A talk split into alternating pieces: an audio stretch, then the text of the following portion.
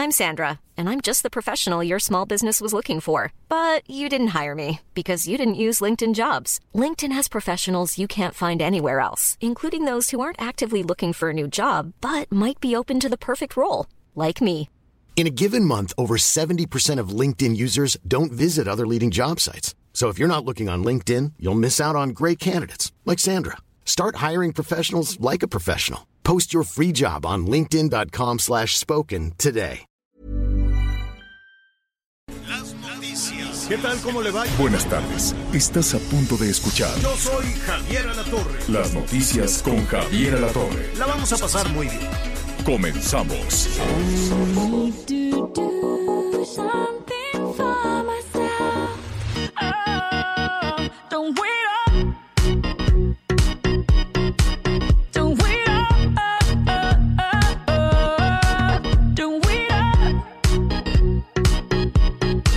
Muy bien, muchas gracias, muy buenas tardes, me da mucho gusto saludarlo, bienvenido a este su espacio, las noticias con Javier La Torre, el licenciado La Torre estará en unos minutos más con nosotros, por lo pronto le doy la bienvenida, gracias por acompañarnos, empezamos con Shakira, sí, a esta melodía en inglés, es prácticamente el regreso de la colombiana en la interpretación en este idioma, es un nuevo sencillo, Don't Wake Up, no esperes, ahí usted decidirá, pues, ¿qué prefiere? A Shakira cantando en español, cantando en inglés. A mí lo personal, creo que en las dos versiones se escucha bastante bien. Pero bueno, pues empezamos de esta manera. En este jueves, jueves eh, que la verdad tenemos mucha actividad, tenemos mucha información en el Instituto Nacional Electoral, pues el día de hoy pues está discutiendo las sanciones a la gente del Partido Verde, eh, sobre todo por este asunto de los influencers, que como dice el INE, pues ya se investigó y resulta que sí gastaron por lo menos un millón de dólares. Pero también en contra, habrá sanciones en contra del gobernador electo de Nuevo León, Samuel García, en donde pues para él la sanción es mucho mayor. El Partido Verde tendrá que pagar por ahí de 40 millones de pesos, que es lo que está discutiendo, pero a Samuel García pues le quieren aplicar una multa de más de 55 millones de pesos. Ya le estaremos explicando el por qué. Evidente hay molestia por parte del de, de Samuel por parte del gobernador electo de Nuevo León y de eso también estaremos platicando. Pero bueno, la verdad es que usted, ¿qué tal se desveló? Se atrevió a desvelarse para ver el partido de la selección olímpica en su debut en Tokio, en Japón. Si usted no vio el partido, le recomiendo que a través de las diferentes transmisiones de, de TV Azteca, a través del 7, del 7.2 con la gente de Azteca Deportes, vea la retransmisión del partido porque realmente vale la pena. Seguro ya vio el marcador, así que sin ningún problema se lo voy a recordar. 4-1 goleó México a Francia. Francia, el gran favorito, campeón en este certamen, campeón defensor. Bueno, pues México le metió cuatro goles a uno. La verdad es que el partido estuvo muy bien. Lainez, Diego Lainez, este chavo que está jugando ya en España, para mí junto con Memo Ochoa, que le paró varias a Guiñac, este conocido también en el estado de Nuevo León, pues la verdad es que fue un partido muy bueno, un buen debut por parte de la selección, esperemos que así continúen y pues que nos den una, pues una buena noticia que mucha falta nos hace en este país. Muchas gracias por todos sus mensajes, estaremos platicando también con algunas autoridades en la zona de Michoacán, porque pues de nueva cuenta los maestros de la sección eh, 18 de la Coordinadora Nacional de Trabajadores de la Educación en Uruapan, Michoacán, pues tienen bloqueados ya desde hace varios días, varias semanas, las vías del tren. Ya entendieron que esa es una forma de presionar o por lo menos una forma en donde sí están afectando de manera importante y sobre todo por un asunto en donde eh, aquí el problema es de que aseguran que no les pagan, por otro lado, pues el gobierno de Silvano Aureoles, específicamente de la Secretaría de Educación del Estado de Michoacán, dicen que todos los adeudos con los maestros de la coordinadora pues han sido saldados, ellos dicen que no, el hecho es de que siguen bloqueando y como no hay autoridad que se atreva a retirarlos, sobre todo porque están en una vía federal, en una vía de comunicación importante, bueno, pues todas estas empresas relacionadas con las cuestiones de los trenes, pues han presentado una denuncia, ya una denuncia ante las autoridades, porque evidentemente los daños económicos, los daños en cuestiones laborales son millonarios. Esta, esta red ferroviaria que llega prácticamente hasta el norte del país, no solamente lleva algunas mercancías y por supuesto también algunas personas, sino también es una, una de las zonas muy importantes de distribución, sobre todo en las cuestiones de refacciones y de empresas automotrices.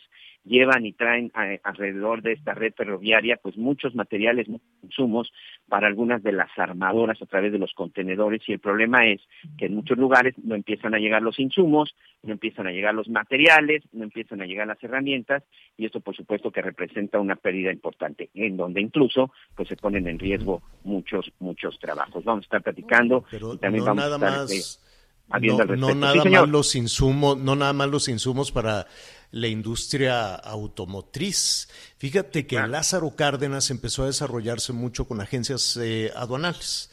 Y entonces por ahí eh, no solo es el tren, no solo es la industria automotriz, puede llegar, ¿qué quieres? Alimentos, insumos, textiles, medicinas, ¿no? Puede llegar de todo. Entonces, eh, y después de, ahí lo sacan eh, a través del tren y se convierte en una complicación. Yo, yo, eh, va- vamos a tratar de hablar con todas las partes, eh, desde luego, la, la- la empresa ferroviaria, que sí o sí es un trastorno, y cada día efectivamente son millones de dólares los que se pierden, no nada más para esta empresa, sino por lo que significa eh, el tener atoradas ahí las mercancías, que además te voy a decir algo, y esto seguramente lo han notado nuestros amigos en todo el país, hay un desabasto de muchas cosas, Miguel.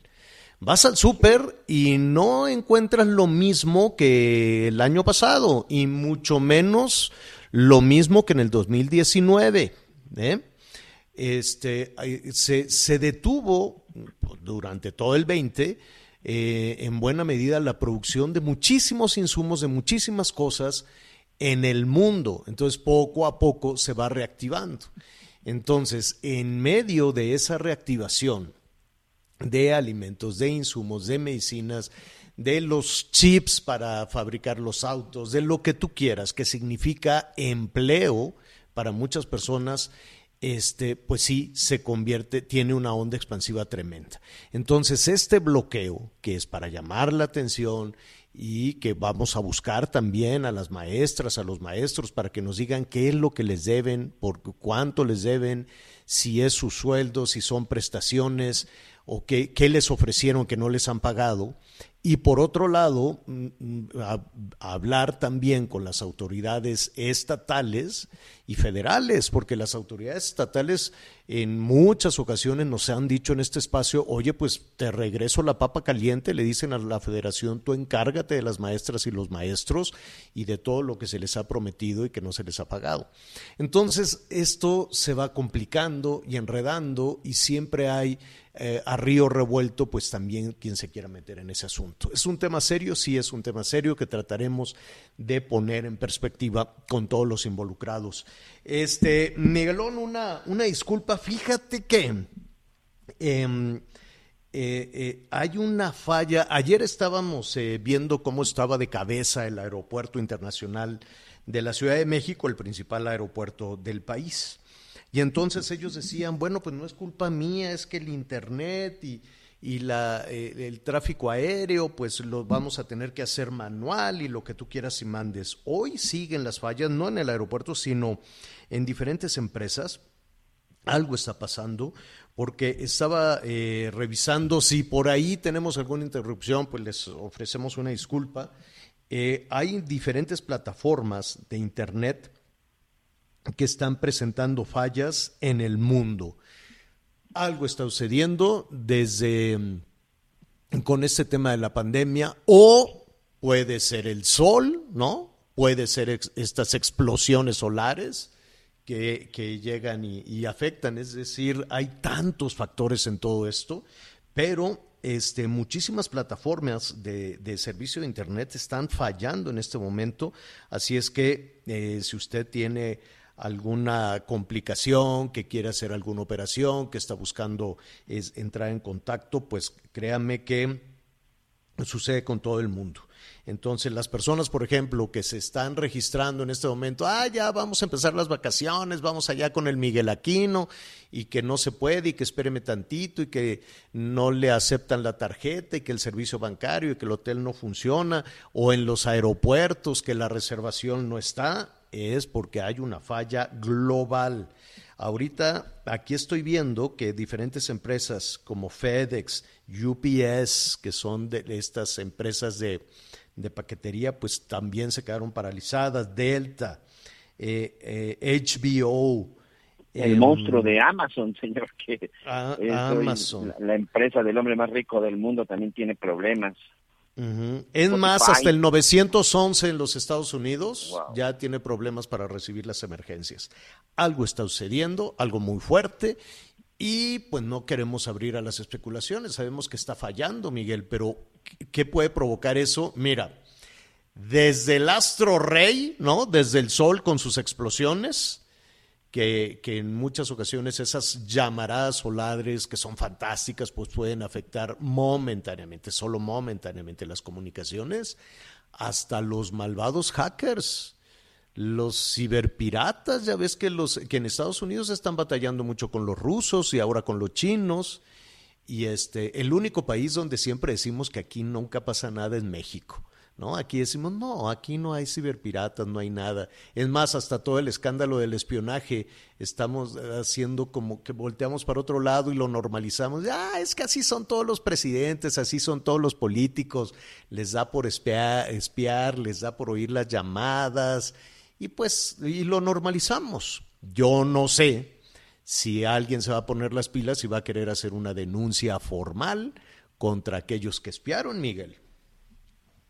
Sí, evidentemente ahí, bueno, tendrá que tendrán que determinar, pero lo más importante es que se empiecen a presentar estas estas denuncias. Eh, por lo pronto, pues ya el presidente y la propia jefa de gobierno, Claudia Sheinbaum, pues dijeron que aunque también fueron espiados y todo, bueno, pues que ellos no van a presentar presentar ninguna denuncia. Que ahí no sé si va un poquito en contra de repente el combate a la corrupción, Javier, porque pues de repente no, No hay denunciar cuando se denuncias de delito. Ahí anda el de Pemex muy a gusto, yo creo que está veraneando, anda por todos lados, ¿no? Este, ¿cómo se llama? Eh, Lozoya. Sí, y sí, no sí. pasa y no pasa nada, Sí. ¿no? y al final no se no se está aplicando absolutamente nada. Es como ahorita, por ejemplo, vamos a estar muy pendientes de lo que se vaya a resolver en el Instituto Nacional Electoral con todo este tema de del Partido Verde y con todo este tema de, de Samuel García. Precisamente lo primero que se está discutiendo, Javier, es el tema de Samuel García, el, el candidato eh, electo ganador en Nuevo León, en donde dicen que pues sí, que estuvo triangulando dinero de sus empresas y de y de, directamente de cuentas familiares con el asunto de, de su campaña. Entonces, este, lo que yo sí no entiendo es cómo continuamos en esta discusión eh, cuando verdaderamente hay cosas hay cosas muy importantes. Y Javier, si me permites, quiero Mm. quiero rápidamente hacer un llamado, este un llamado a todos los chavos. El día de ayer comenzó en varios lugares, tanto en la zona de la Ciudad de México, en la zona de Guadalajara, incluso aquí también en la zona de Quintana Roo, comenzó ya la vacunación con, eh, para los chavos de 18 años en adelante. Sinceramente, yo yo esperaba que este sector que hoy está siendo pues, el más vulnerable y el más afectado con el asunto del COVID-19, pues la verdad es que yo esperaba que muchos de estos centros en donde se están vacunando, pues que evidentemente pues presentaran eh, pues una cantidad importante de chavos que quieren aplicarse la vacuna y desgraciadamente no es así. Yo quiero hacer este llamado para los chavos de 18 a 29. Hay mucha desinformación, hay muchos que dicen, pues yo no estaba ni enterado y creo que, que también es importante pues que tengan esa información a la mano. Ya se empezaron a aplicar las vacunas para gente de los 18 años hasta los 29, de 18 a 29. En algunas zonas, este, pues prácticamente no necesitas esperar por tu apellido, esperar que te llamen, o sea, tú vas y te presentas, como es el caso de la Ciudad de México. Aquí en Quintana Roo, este, se están está dando también ya en algunos municipios y ahí sí te toca por letra, ahí estaremos en nuestras redes sociales mandándolo. En Guadalajara también es una situación similar, pero atención, ya se están aplicando de manera masiva las vacunas de 18 a 29 años, pero los chavos, los este, no están yendo a vacunarse, Javier, y creo que eso sí eh, es un poco eh, preocupante. Hoy, hoy batallé para salir de, de la casa. Fíjate que allá en Whisky Lucan empezaron también hoy a poner la vacuna de 30 para arriba, ¿no? De 30 para arriba. Y este, y pues muy bien, qué bueno, felicidades. Lo hacen muy bien allá en Whisky Lucan. Eh, va la gente en su automóvil, eh, no se tiene que bajar del auto, eh, va- es la fila, la fila, hay, hay como unos filtros, ¿no? Hay como unos embudos. Pero ya que pasan esos embudos, este, es muy, es muy rápido. Este, el problema está en que la fila de carros se estacionan y tapan las entradas y salidas de los estacionamientos de las casas. Y bueno, pues no hay modo de que se quiera mover. Dice, no, es que estoy haciendo fila. Digo, sí, pero yo quiero salir de aquí. Y pues, alégale. Y entonces se mueve tantito el coche para que tú puedas salir y se pega el otro. Le digo, no te voy a ganar tu lugar, quiero salir de la casa. Eso, quitando ese trastorno, porque si tardas mucho tiempo en que le caiga el 20 a alguno de los automóviles en fila, que no deben de obstruir las cocheras. Y hay unos pleitazos, pero pleitazos. Superada esa situación, sí llegan, sí llegan todos rápidamente a, este tema. Bueno, muy bien. Eh, hay muchísima, muchísima información en, eh, en, desarrollo. Antes de ir al tema de Michoacán, déjeme decirle que ayer estábamos pendientes de la reunión que iban a tener eh, o que tuvieron, de hecho, los, los padres de las niñas y niños con cáncer. Este, al ratito le vamos a ofrecer ahí todos los detalles. Era, era previsible que les iban a dar a, botear, a, a, ¿cómo se dice? A patear el bote de nueva cuenta, ¿no? A decir, la próxima semana les entregamos. Entonces van de semana en semana. Siempre les dicen, el próximo martes están las medicinas. El próximo martes están las medicinas. No sé por qué siempre dicen martes, pero nunca hay, este, nunca hay nada, nunca hay medicinas este, les dijeron, ahora sí no lo pasaron hasta el otro martes, les dijeron, pues en una de esas a fin de mes. Y entonces viene toda la contradicción. ¿Por qué dice el secretario de Salud que ya está todo?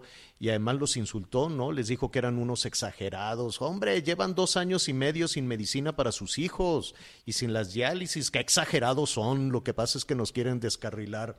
Qué insulto terrible para los padres de familia lo que hizo honestamente y con todo respeto el secretario de salud, ¿no? De, de decir que era, ¿qué, ¿qué, les dijo? Que era propaganda o que era... Eh, que y que tenía, que tenía finalmente otros otros intereses, que era más un tema de propaganda y sobre todo que sí, que sabían que era un tema urgente y delicado, pero que estaban exagerando.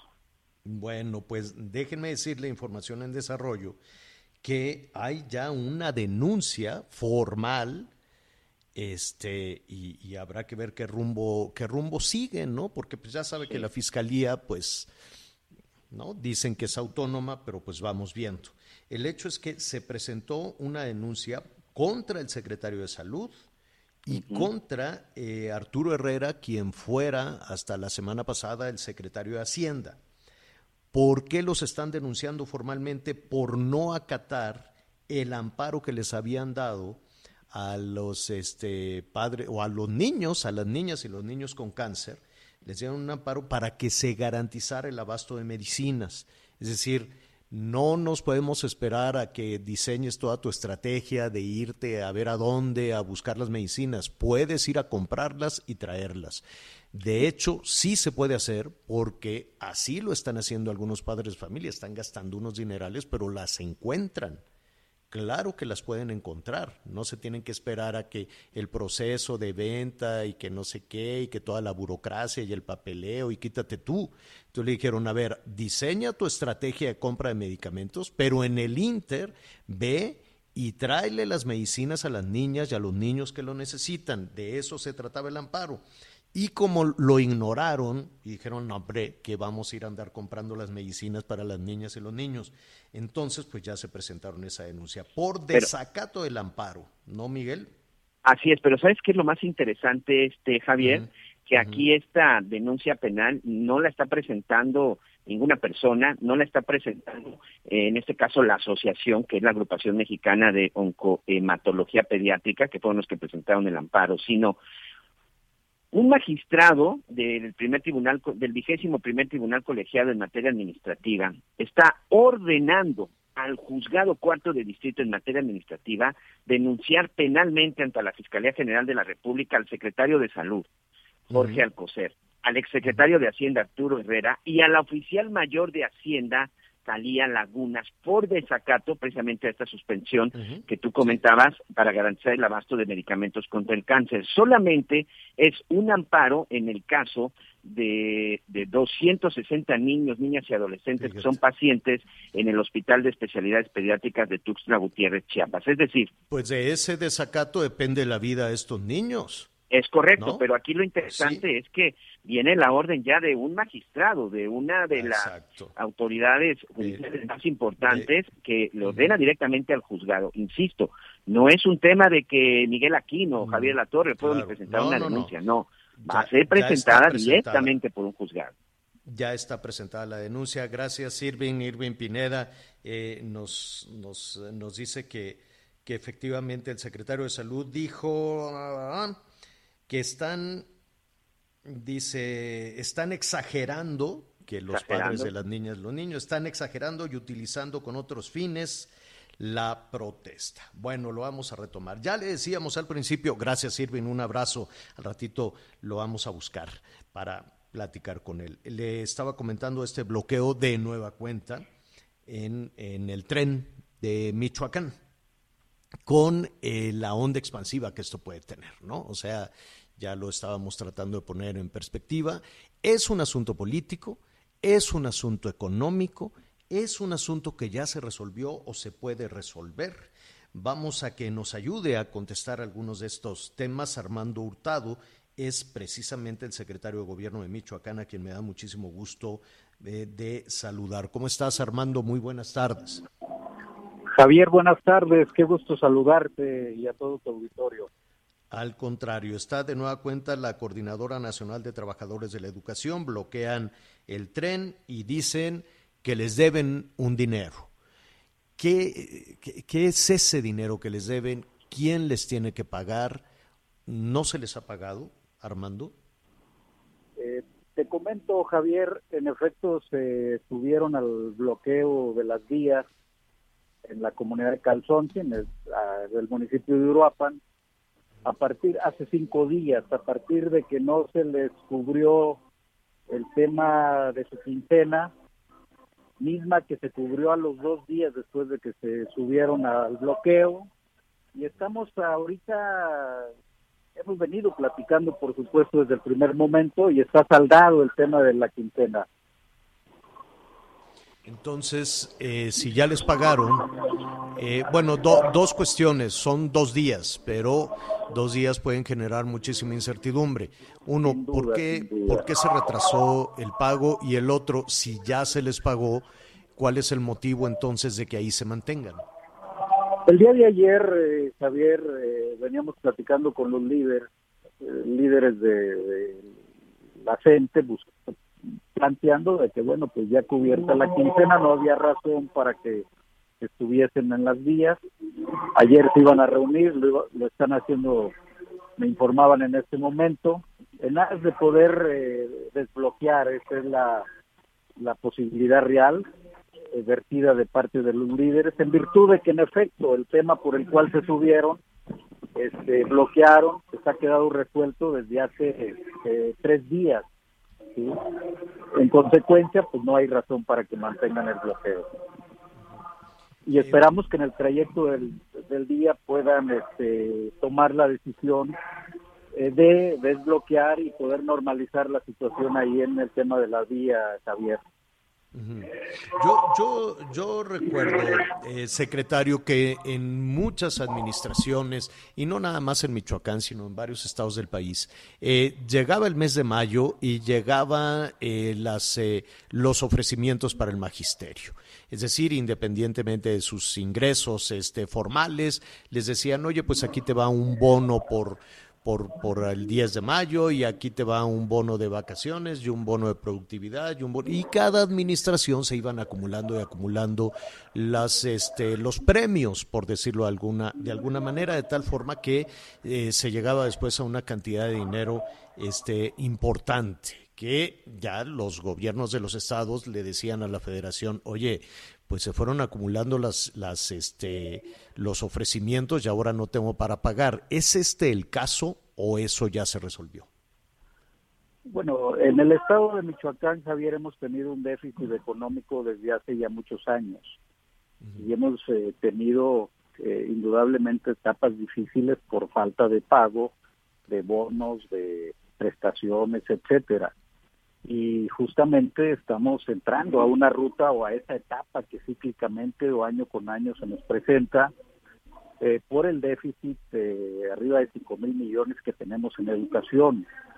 No es un déficit de este periodo, es un déficit que se arrastra desde hace ya mucho tiempo y por ello incluso el gobernador planteó y se avanzó, debo de decirlo, con la federación eh, eh, tratar el tema de fondo y buscar incluso lo que se ha llamado la federalización de la nómina, porque tenemos arriba de 28 mil plazas estatales que se fueron generando, que se fueron eh, eh, dando a través de los años, pero sin un respaldo presupuestal preciso eh, que permitiese estar en tiempo y forma cumpliendo con obligaciones del Estado, eh, en coordinación, debo decirlo también, de la federación en todos los momentos, ¿sí? Se buscaba y se busca apoyos extraordinarios porque no es suficiente el presupuesto estatal para cubrir las demandas del magisterio. Hay este déficit que provoca, por supuesto, que no se cumple en tiempo y forma con quincenas, en este caso, con bonos eh, y otras prestaciones y hacen que los maestros tomen decisiones como el bloqueo de vías, que sin duda tiene un impacto económico no nada más en el Estado, sino a nivel nacional. Entonces, ¿sí, sí habría una, una argumentación válida para ese bloqueo? No diría que una argumentación válida porque finalmente son acciones que redundan en, en, en afectación a otros sectores. Eh, económicamente hablando, pues de magnitud No, a- importante. voy a, voy a, replantear, voy a replantear la, la, la pregunta, secretario. Eh, Sí, se les debe, entonces sí se No, les debe. no podemos eludir la responsabilidad como gobierno del Estado, nunca lo debemos de hacer, no lo haremos. Sí plantear la ruta de soluciones eh, permanentes, esa es una tarea que tenemos que hacer, de ahí la Claro. eh, rápida gestión y la rápida Sí. solución que se les dio en el caso de su quincena. Esta se resolvió y traemos una ruta de coordinación, el secretario de Educación con la Secretaría de Educación Federal, con Hacienda buscando, por supuesto, eh, Para eh, seguir seguir en la ruta de la federalización de la nómina, entender el déficit por el que se atraviesa en el Estado, incluso Ujú. en tiempos normales. Hoy agreguémosle Claro. el tema de la pandemia. La recaudación estatal disminuyó de manera de por sí era muy o es muy pequeña, pues, con ello mayormente. Entonces esto impacta en estos temas eh, prioritarios. Se trata del Ya. tema educativo. Ya. Y este, Este- déficit del que te digo, de más de 5 mil millones, pues no es menor. Wow, 5 mil millones, sí, 5 mil millones sí habrá que buscar, este, porque no es una cantidad que se encuentre tan fácil en un cajón, ¿no? Y mucho menos al final de una, al final de una administración y en el contexto incluso de pandemia y demás. Eh, el hecho, el hecho entonces, secretario, es que ahí están, están bloqueando, ya hay una denuncia de Kansas City Southern, es esta empresa ferroviaria. Hay una denuncia ya formal. Entiendo que la, que la denuncia es en contra de, pues de quién, no sé si de la CENTE o de quien esté obstruyendo las vías, las vías este, del tren, eh, con todas las afectaciones que, que es, eso seguramente significa. de quienes hoy están ahí en el bloqueo. Pero yo tengo confianza, Javier, que en el trayecto del día se levante el bloqueo. Vamos a seguir platicando como lo hemos hecho con ellos y buscando la, la mejor solución a sus demandas, que sin duda tenemos que encontrarla. Secretario, te agradezco muchísimo. Es Armando Hurtado, el secretario de Gobierno de Michoacán. Si nos permites, pues estaremos pendientes de toda esta situación. No, siempre a tus órdenes, eh, Javier, Gracias. un gusto y por supuesto saludar a todo tu auditorio. Gracias, un abrazo. Es el secretario de Gobierno. Eh, saludos a nuestros amigos en Morelia a través de El Heraldo, El Heraldo Radio 1240 AM y buscaremos eh, desde luego también la versión de quienes de quienes ahí están, ¿no? O sea, la motivación son 5 mil millones de pesos, ¿no? Que, que por lo que usted quiere y mande a través de los años se fueron acumulando este, diferentes gobiernos, les decían, no, pues mira, yo te voy a dar para esto, te voy a dar para aquello, y ya, sabemos que en muchas ocasiones el magisterio, con el, con el magisterio, pues se hacen también alguna, algunos acuerdos que a todos nos gustaría que todos esos acuerdos tuvieran que ver con la educación, tuvieran que ver con los contenidos, con lo que están aprendiendo las niñas y los niños. Aunque en este país, en muchas ocasiones, toda la negociación que tiene que ver con el magisterio y con mucho respeto porque hay un gran agradecimiento a las maestras y los maestros, un enorme agradecimiento por su trabajo, por su esfuerzo. Muchos están muy mal pagados, eso es cierto, pero también es cierto que la discusión siempre ha sido económica y electoral, ni siquiera política. Económica, ¿no? El dinero, los bonos, los premios y electoral, ¿no? ¿Cuántas elecciones se van a ganar movilizando? ¿Cuántas elecciones se van a ganar movilizando al magisterio? Lo de la educación, lo de las niñas y los niños, desafortunadamente queda hasta el final. Y yo sé que hay muchas maestras y maestros que tienen una enorme vocación, que quisieran poner por encima de todo esto la calidad de la educación, algo que todavía nos hace mucha falta. Hacemos una pausa, volvemos. Sigue con nosotros.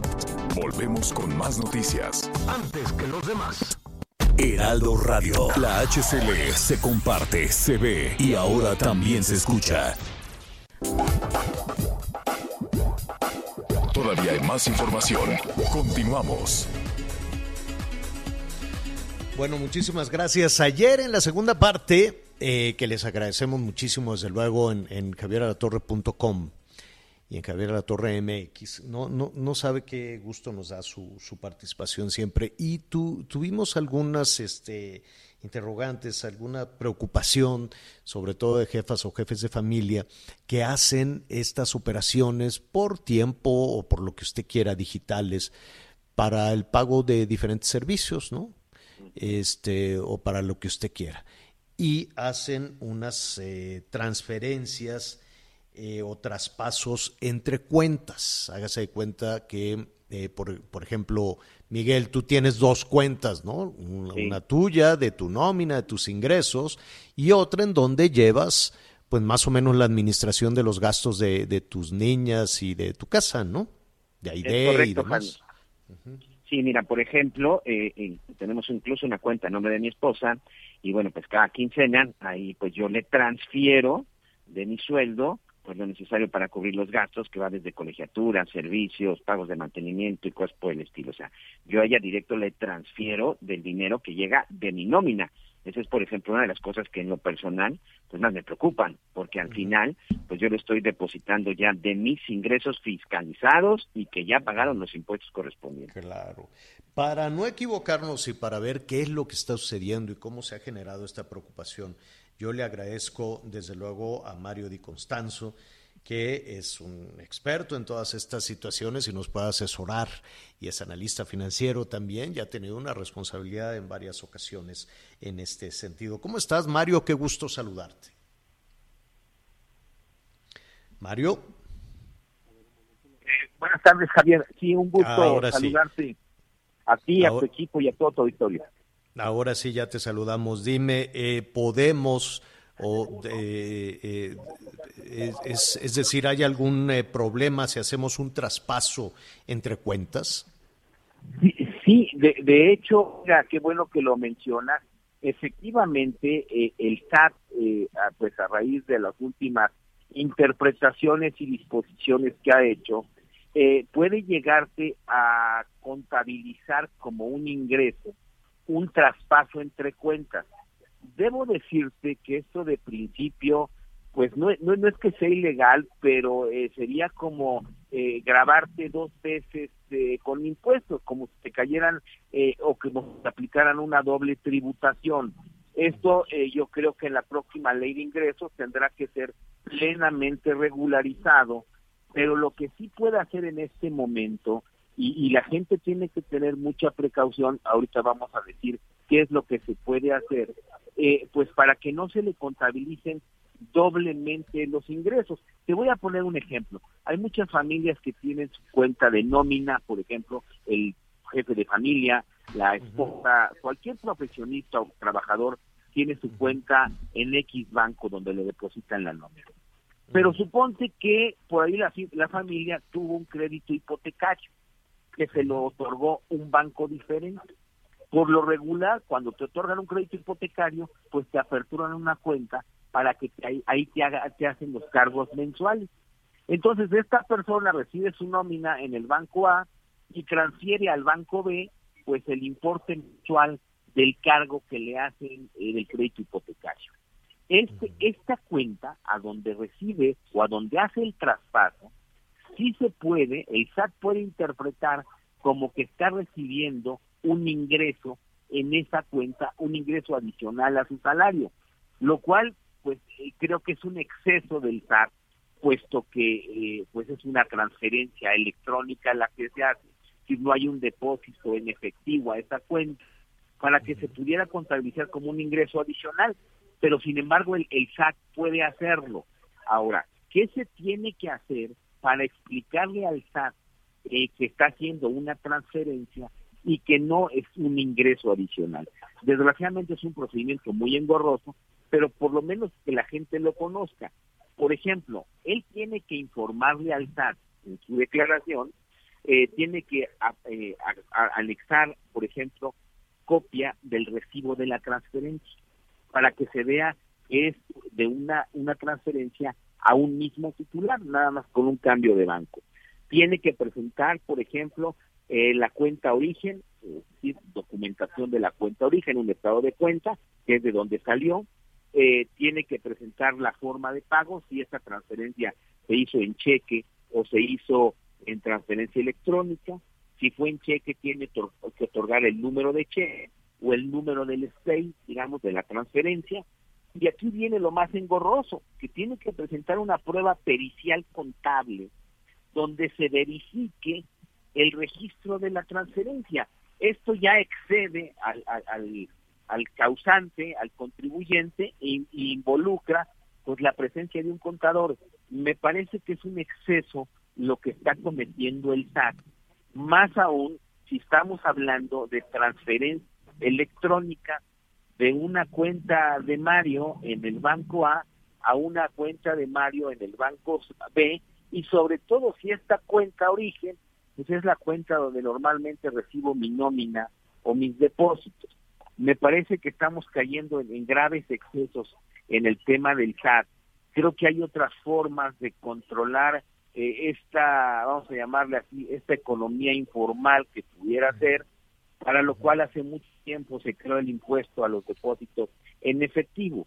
Aquí me parece... Mario, ¿y qué pasaría? Eh, eso ya de por sí es, es un asunto tremendo. O sea, imagínate cualquier persona de nuestros amigos que nos están escuchando que les digan, oye, necesito que me traigas que una prueba pericial contable, contable.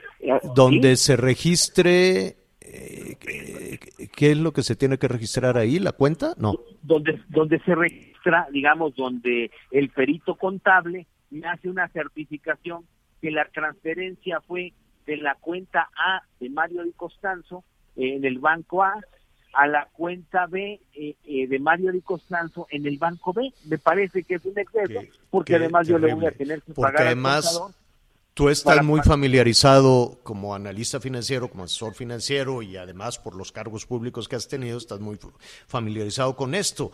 Pero los ciudadanos no. ¿En dónde carambas vas a ir a, lograr una prueba pericial contable? Ahora, por otra, otra duda que te están llegando y que te están preguntando en este, en este momento, Mario, ¿qué sucede con una jefa de familia, un jefe de familia, que en la administración de los gastos deposita eh, el, gasto en alimentos de la semana en una cuenta de, su esposa este y la colegiatura de en la cuenta del muchacho y los otros gastos en la cuenta de eh, su suegra.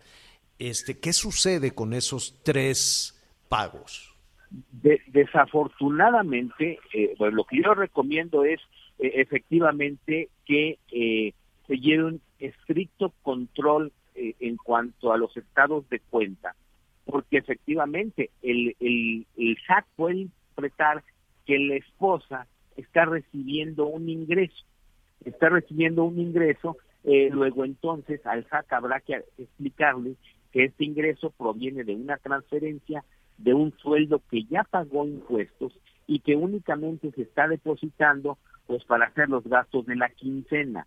Esto es eh, un problema que viene, eh, pues que deja eh, en la incertidumbre jurídica al contribuyente y que evidentemente, por ejemplo, la Prodecon en su momento tendría que estar haciendo estos señalamientos. Ahora, por lo pronto, lo que debe de argumentar, en este caso, el ama de casa, si le llega un requerimiento fiscal, es precisamente esta situación, mostrar con los estados de cuenta eh, de dónde está proviniendo, hacer estas transferencias electrónicas para que quede constancia.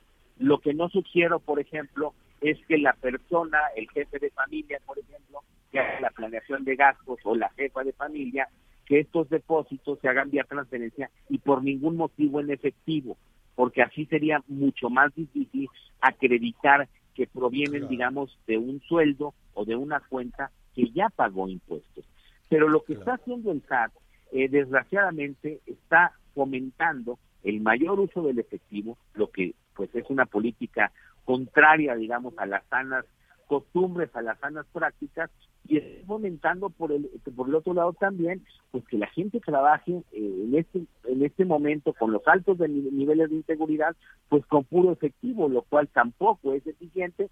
Pues imagínate estar haciendo pagos eh, de tu crédito hipotecario, pues mensualmente ir con el efectivo a pagarlos. Me parece que esto es muy delicado y, vuelvo a decir, es un exceso ilegal de atribuciones del SAT, puesto que rompe con la certidumbre jurídica de un contribuyente y que además está propiciando que una persona sea víctima de una doble tributación. Eh, por eso te digo que esto tendría que ser aclarado y debería de aprovecharse la ley de ingresos del próximo año, pues para que quede perfectamente claro qué se puede y qué no se puede. Exacto. mientras tanto, pues quedas en una en una incertidumbre, o sea, para para concluir en esto, Mario, si hay un riesgo. Eh, no, este tienes razón, Javier, hay un riesgo y, y, por lo menos tengamos eh, a la mano que cuando hagamos estas transacciones, tengamos, por ejemplo, de entrada, la guardemos nuestra copia del recibo de la transferencia, guardemos eh, copias de los estados de cuenta de donde salió la transferencia, eh, si lo hicimos con cheque, apuntemos los números de cheque, que todo esto viene en los estados de cuenta. No guardemos nuestros estados de cuenta por si somos requeridos fiscalmente o si eh, pues en nuestra declaración anual tuviéramos esta situación del ya ves que a veces nos llega pues ya más o menos cuánto tenemos que pagar y estar muy pendientes de esto. Esto seguramente se va a reflejar aún más pues en el momento en que se tengan que hacer las declaraciones anuales. Pues te, te agradezco muchísimo, qué, qué complicación, qué difícil, ¿no? Cuántos obstáculos todo el tiempo. Eh, salir adelante es complicadísimo, ¿no? Superar todos los días hay un obstáculo nuevo, un obstáculo nuevo en el que tienes que probar que estás haciendo, eh, haciendo las cosas correctamente. Te agradezco muchísimo, Mario. Danos tus redes sociales, cómo, la, cómo te podemos este, eh, seguir y consultar. Claro que sí, arroba Mario-Dico50 es mi cuenta de Twitter eh, mi correo electrónico es mariodc50 arroba yahoo.com y desde luego a tus órdenes, eh, Javier, y al programa y a la gente pues para, para dudas de este tipo. Eres muy amable como siempre, Mario. Un abrazo, gracias. Te mando un abrazo, Javier. Muy buenas tardes. Una pausa, volvemos. Sigue con nosotros. Volvemos con más noticias. Antes que los demás. Heraldo Radio. La HCL se comparte, se ve y ahora también se escucha. Todavía hay más información. Continuamos. Muy bien, muchas gracias. Gracias a nuestros amigos por todos sus comentarios, por todos sus mensajes. Y bueno, ¿qué le parece si vamos directamente con nuestra amiga Aris Chávez del Instituto Politécnico Nacional, quien nos tiene información muy importante en cuestión de salud que hoy créanmelo, debe ser prioridad en nuestras vidas. ¿No es así, Aris? Definitivamente, mi querido Miguel, ¿cómo estás? Me da mucho gusto saludarte a ti y a todo el auditorio. que estaba revisando el día de ayer, yo sé que ustedes eh, seguramente ya lo comentaron, presentamos uno de los picos más altos desde enero en temas de contagios. Entonces está preocupante el tema de los contagios nuevamente, esta tercera ola viene muy fuerte. ¿Y qué estamos haciendo realmente por cuidarnos? Yo hoy les voy a platicar cómo están haciendo miles de familias actualmente para protegerse, para elevar nuestro sistema inmunológico que es tan importante. Y afortunadamente el Instituto Politécnico Nacional tiene uno de los tratamientos más exitosos que, como les comentaba, están tomando muchas personas en la actualidad para elevar nuestras defensas. ¿Por qué insistimos en el tema del sistema inmunológico? Porque ese es el filtro por donde pasan virus y bacterias. Si nosotros en la actualidad salimos a la calle con un sistema inmunológico débil, lo más seguro es que nos vamos a contagiar. Por eso hay que ayudarlo y reforzarlo. Este tratamiento, factor de transferencia, además de que no tiene contraindicaciones, no tiene efectos secundarios de los que muchos han estado preocupados últimamente con los famosos efectos secundarios. Con este tratamiento que administramos prácticamente a todos, ¿eh? desde bebés, personas de la tercera edad, por eso se los podemos dar porque no presentan ningún síntoma, pero resulta muy efectivo.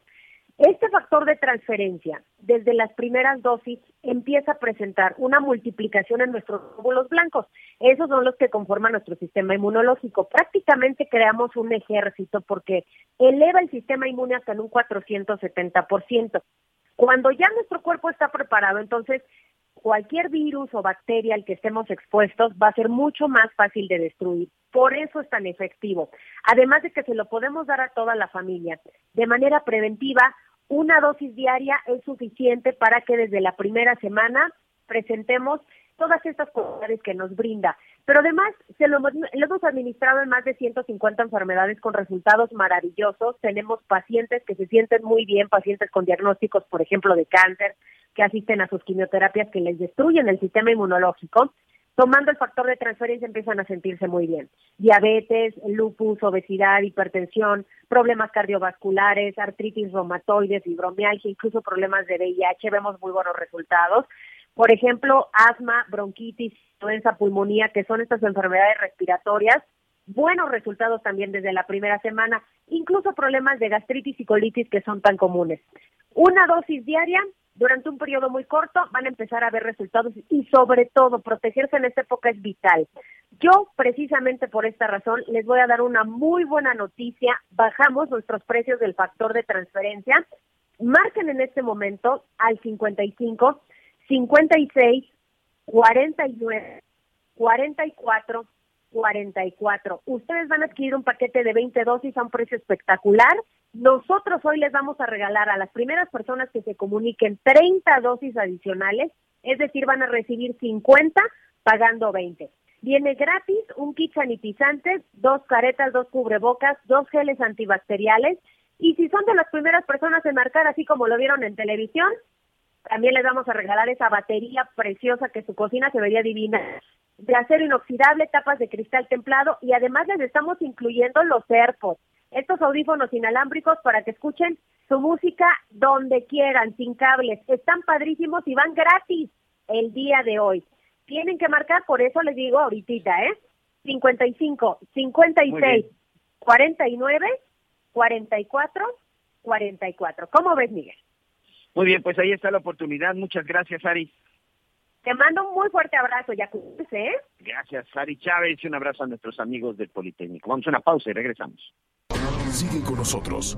Volvemos con más noticias. Antes que los demás. Todavía hay más información. Continuamos. Oye, Miguelón, tú no estás en la lista de los malvados, ¿no? ¿Qué? Maléficos. Malvados. No, espero tampoco. que no, señor.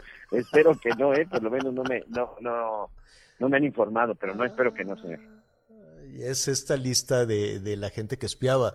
Mira, yo, yo insisto en, no, no sé si se nos agolpan las calamidades este, todos los días, ¿no? Los contagios van en aumento, la pobreza, el empleo, que el dinero no alcanza, la inflación, que por cierto hoy alcanzó otros niveles tremendos, que eh, se hace a un lado y casi, casi como anécdota este tema de, del espionaje. Pero lo vamos a platicar en un momento más. Estamos ya terminando la primera parte gracias a Audiorama y a El Heraldo Radio por, eh, por su atención. Yo lo invito a que siga con nosotros. Es muy sencillo. Póngale javieralatorre.com y Javier Alatorre MX y se va a poner buena la segunda parte. La goliza. Ya ves, tan poquita fe que le tenías a, a la selección. En fin, hablaremos de todo eso en un ratito más. No se vaya.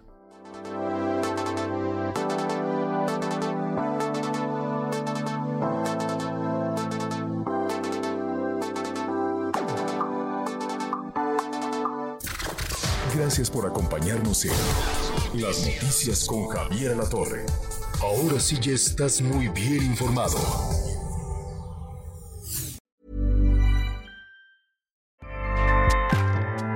ACAST powers the world's best podcasts. Here's a show that we recommend. The Real Housewives is a guilty pleasure for most, but if you're looking to not feel guilty about that pleasure, tune in to Everything Iconic with me, Danny Pellegrino, where I break down all the messy moments and behind the scenes antics of Bravo's popular franchise. And on Everything Iconic, I also interview celebrity guests like Kelly Ripa, Kiki Palmer, Drew Barrymore, Cameron Diaz, and more about their guilty pleasures, their past work, and so much more. So if you're pop culture obsessed and find yourself watching way too much reality TV like me, tune in to Everything Iconic with Danny Pellegrino wherever you listen to podcasts. ACAST helps creators launch, grow, and monetize their podcasts everywhere. ACAST.com.